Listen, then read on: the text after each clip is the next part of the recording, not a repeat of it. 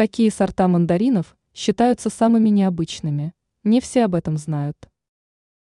Мандарины традиционно становятся популярными в холодное время года и тесно ассоциируются с зимними праздниками. Вполне разумно включить данный фрукт в рацион уже сейчас, так как это ценный источник витамина С и других питательных веществ. Однако далеко не все разбираются в разновидностях продукта.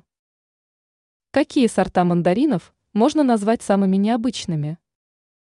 Данси. Этот сорт мандаринов попал на рынок из Марокко, где является достаточно популярным. Интересная особенность данси состоит в том, что фрукт внутри является красным. Данный вид мандаринов относят к очень сладким и ароматным. Однако данси можно назвать миниатюрными мандаринами.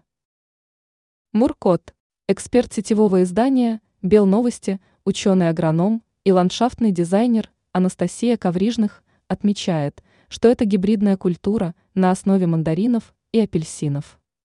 Муркот относится к самым большим мандаринам, превосходя по своим параметрам даже клементины. Сацума – данный сорт фрукта, родом из страны восходящего солнца. Его особенность состоит в полном отсутствии косточек. При этом во вкусе прослеживается отчетливая кислинка, что не всем придется по нраву.